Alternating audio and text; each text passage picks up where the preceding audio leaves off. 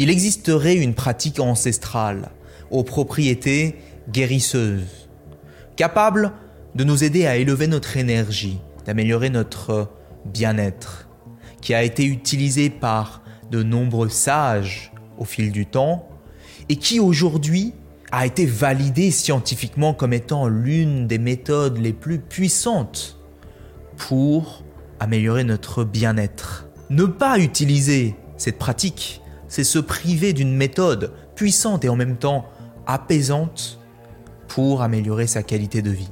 Je suis allé à la rencontre d'un expert de cette pratique, quelqu'un qui a pratiqué cela depuis plus de 10 ans. Et il va nous partager les bénéfices de cette pratique et comment vous aussi vous pouvez l'utiliser pour améliorer votre vie au quotidien. Je vous laisse découvrir ça tout de suite. Le podcast Vivre mieux est là pour vous proposer une nouvelle approche, pour apporter du changement dans votre vie, vous libérer de ce qui vous empêche de vivre dans un état d'abondance, de joie et d'amour, ce qui est l'état dans lequel nous aspirons à vivre naturellement. Je suis Julien Kim, bienvenue dans ce nouvel épisode. Hello Jonathan, j'espère que tu vas bien. Ouais, ça va bien. Et toi Julien? Oui, ça roule, merci. Alors, Jonathan, tu connais bien la méditation, non? Oui, oui, je la, pratique depuis, euh, depuis plusieurs années, en effet. et j'étais curieux, Jonathan, et avec l'audience, hein, de savoir finalement à quoi sert la méditation? Sa plus grande utilité, il me semble, c'est de nous permettre d'habiter la personne qu'on est véritablement. On a tendance à se tromper, à penser qu'on est euh, notre mental, nos pensées, l'histoire qu'on se raconte euh, perpétuellement euh, sur notre vie. Mais tout ça, c'est qu'un outil. Mais c'est un outil extrêmement puissant qui peut nous apporter plein de choses merveilleuses dans la vie, mais qui peut aussi se retourner contre nous. Créer de la tristesse, de la jalousie, du stress, de l'envie.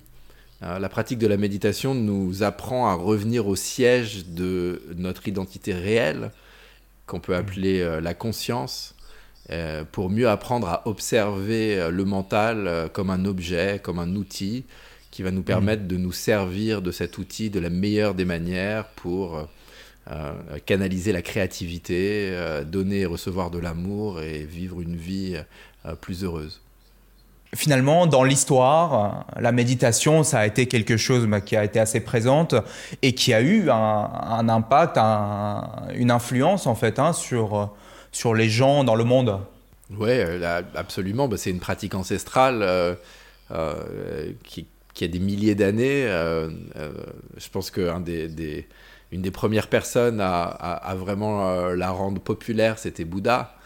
Euh, il, y a, il y a 5000 ans euh, euh, qui, ouais, qui a expliqué que la souffrance vient de, de nos attachements, de toutes nos émotions, mais qu'on pouvait faire un pas en arrière, voir la trace physique de ces émotions, parce que derrière toute émotion, il y a une sensation dans le corps, mais cette sensation, elle est impermanente, elle va, elle vient.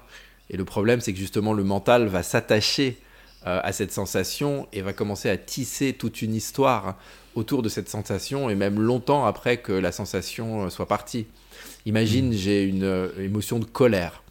Je la mm. ressens dans mon corps.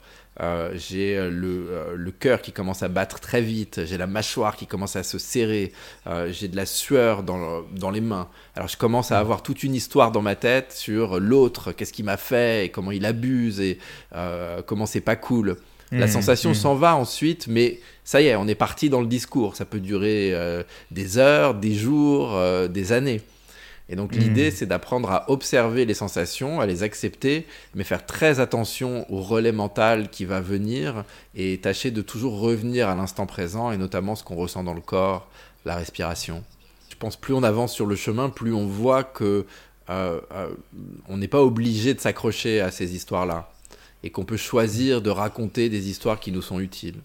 Notamment quand on a de la colère envers quelqu'un, je pense que quelque chose d'extrêmement euh, euh, utile, euh, c'est ce que Eric Fromm suggère dans son livre L'art d'aimer, c'est de passer du jugement à la compréhension. Quelqu'un qui nous fait du mal, en général, c'est quelqu'un qui lui-même a mal, quelqu'un qui est en souffrance. Est-ce qu'on est capable, même si on a un jugement qui est automatique sur cette personne, d'essayer de faire un pas en arrière et d'essayer de comprendre qu'est-ce qui a mené cette personne à agir de la manière dont elle a mené. Il y a des histoires incroyables de euh, euh, familles euh, de, de, victimes de meurtres qui pardonnent le meurtrier. moi, ma famille a été touchée par la Shoah et j'ai été très touché de, de, familles de rescapés de la Shoah qui en sont arrivés à pardonner à Hitler. On ne le fait pas pour la personne qu'on pardonne, on le fait pour soi. pour augmenter sa vibration et sa capacité à être heureux. Euh, je crois que c'est Bouddha qui disait euh, que de rester en colère envers quelqu'un, c'est comme de saisir un charbon ardent avec l'intention de le jeter. C'est nous qui mmh. nous brûlons.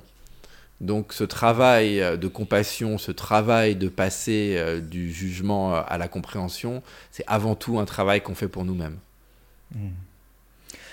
Pour se défaire de cette fréquence de la colère par la réinterprétation, une réexamination du sens, euh, et quelque part euh, le pardon serait aussi un moyen d'arriver à l'acceptation qui est une... Euh, et lorsqu'on accepte, on est sur une fréquence qui déjà est plus élevée que celle de la colère, si je comprends bien. Ouais, c'est exactement ça. Et c'est de comprendre aussi que il existe extrêmement peu de vérité objective de vérité mm. avec un grand V.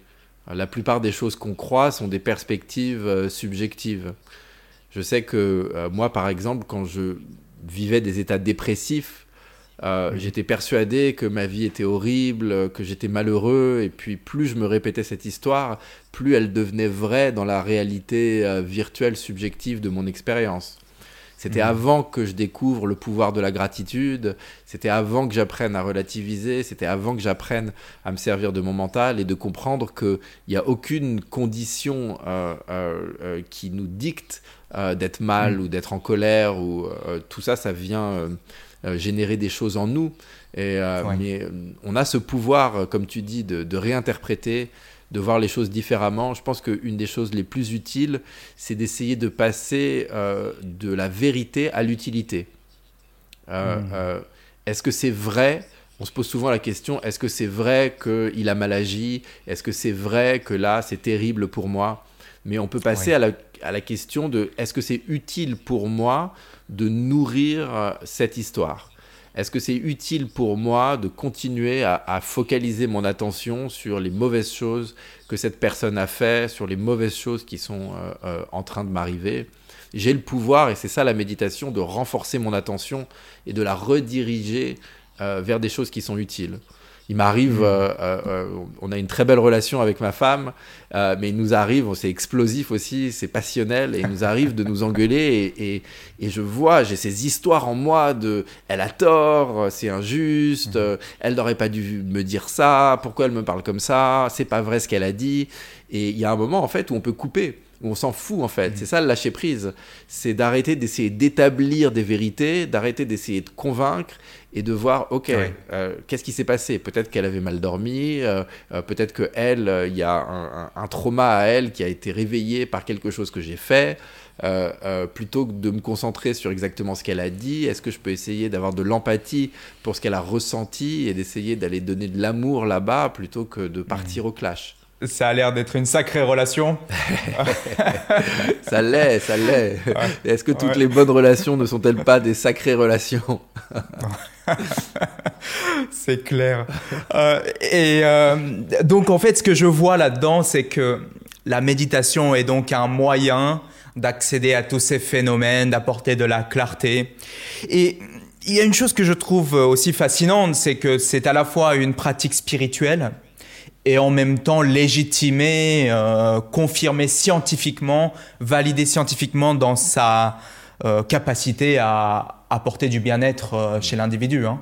Ouais, je pense qu'on vit une époque incroyable où la science et la spiritualité sont en train de se rejoindre de plus en plus. Ouais les, euh, les religions euh, nous disent depuis euh, des millénaires qu'il faut pratiquer la gratitude et depuis des dizaines d'années, les neurosciences nous disent que c'est extrêmement bon pour le cerveau.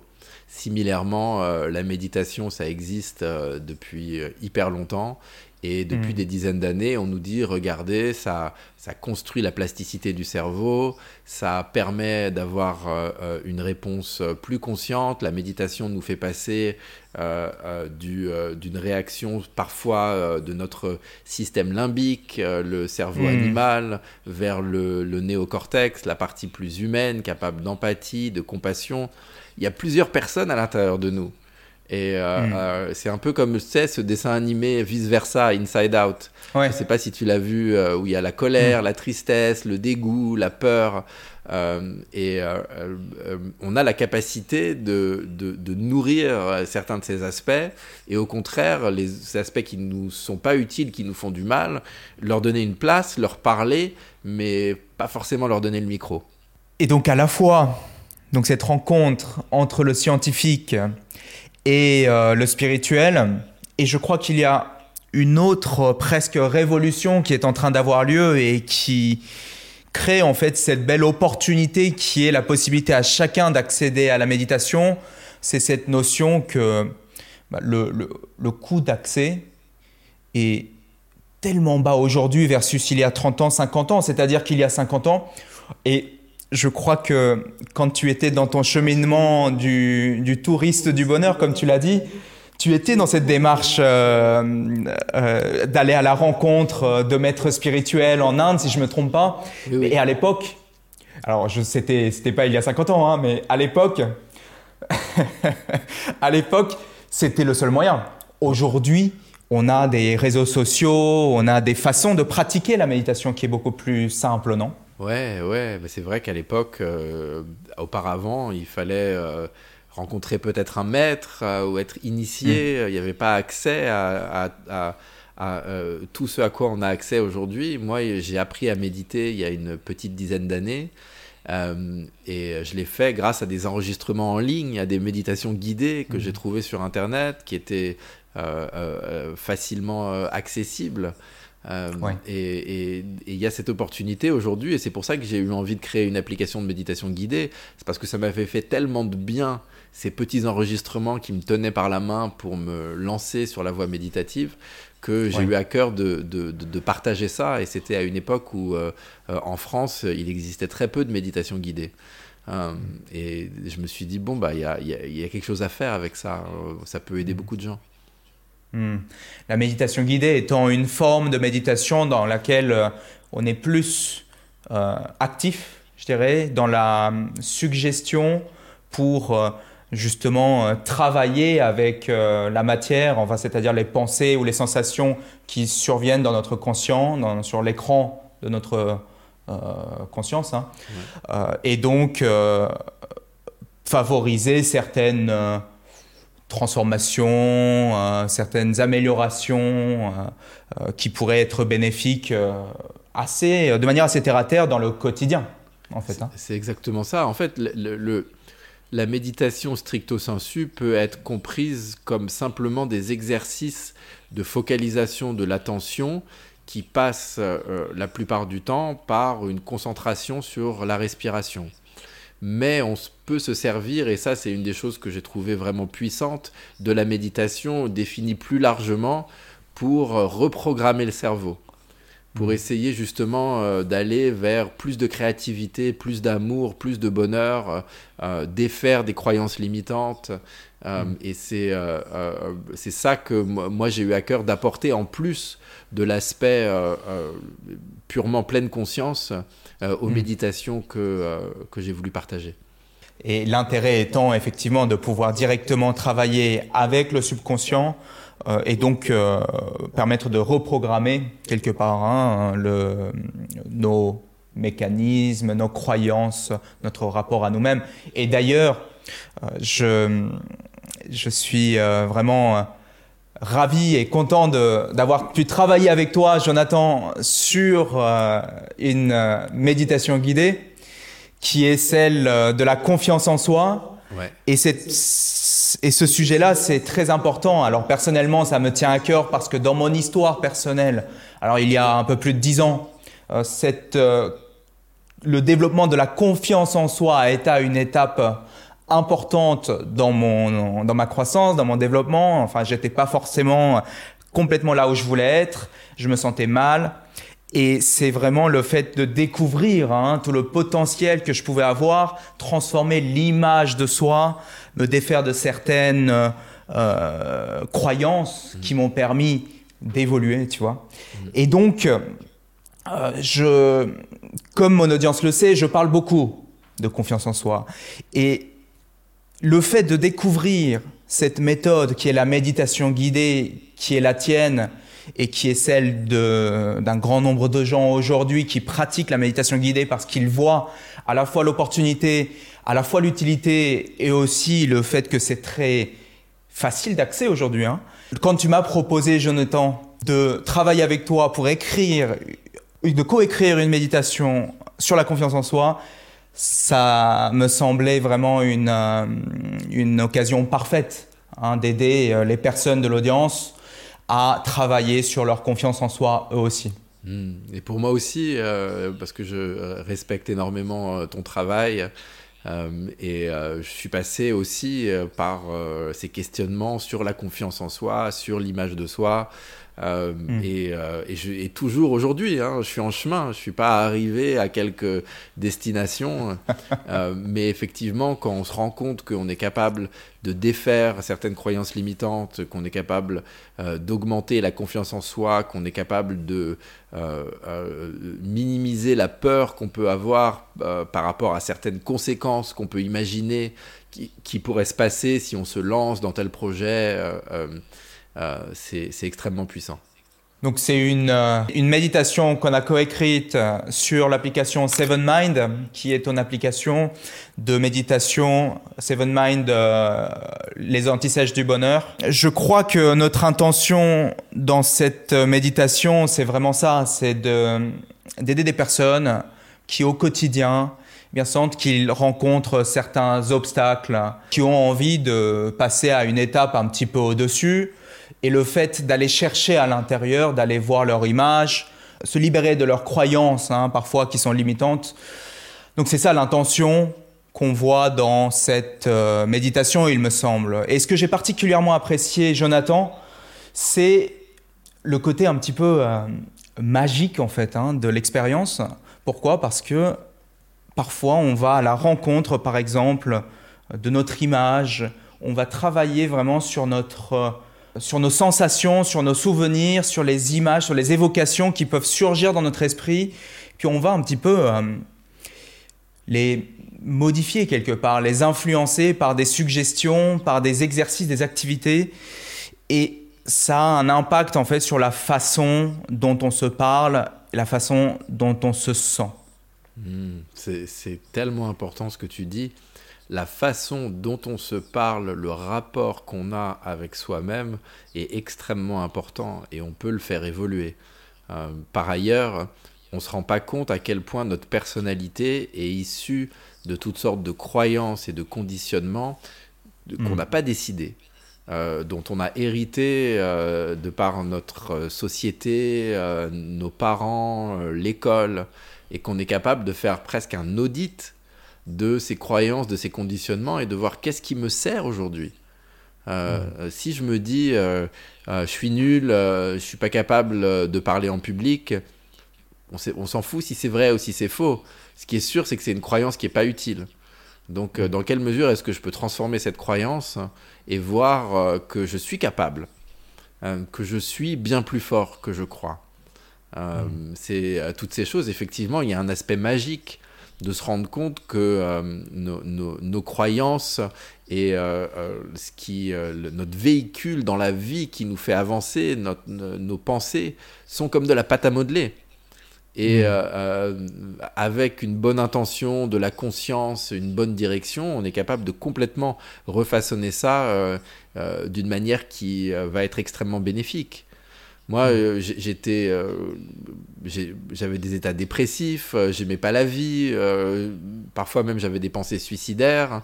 Et grâce à tout ce travail, euh, j'ai réussi à me retrouver dans une vie où euh, euh, je fais quelque chose de créatif, j'écris des bouquins, c'est le rêve de ma vie. je vis à Lisbonne, dans une ville que, que j'adore. Il y a beaucoup de mmh.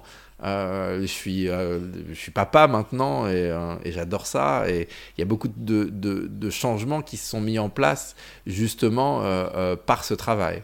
C'est pour ça que j'ai tant à cœur de, le partager. Et effectivement, euh, euh, ces six méditations, en fait, euh, qu'on a coécrit ensemble sur ces, sur, sur ces différents thèmes que tu évoquais, l'image de soi, le, se libérer du passé, défaire les croyances, prendre la parole, augmenter ses compétences.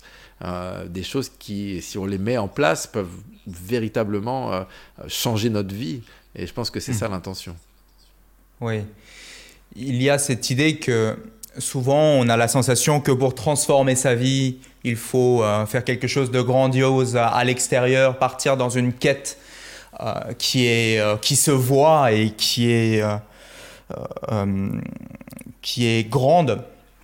Là où en réalité, je crois que ça commence et c'est surtout à l'intérieur en allant travailler sur nos pensées, sur notre état.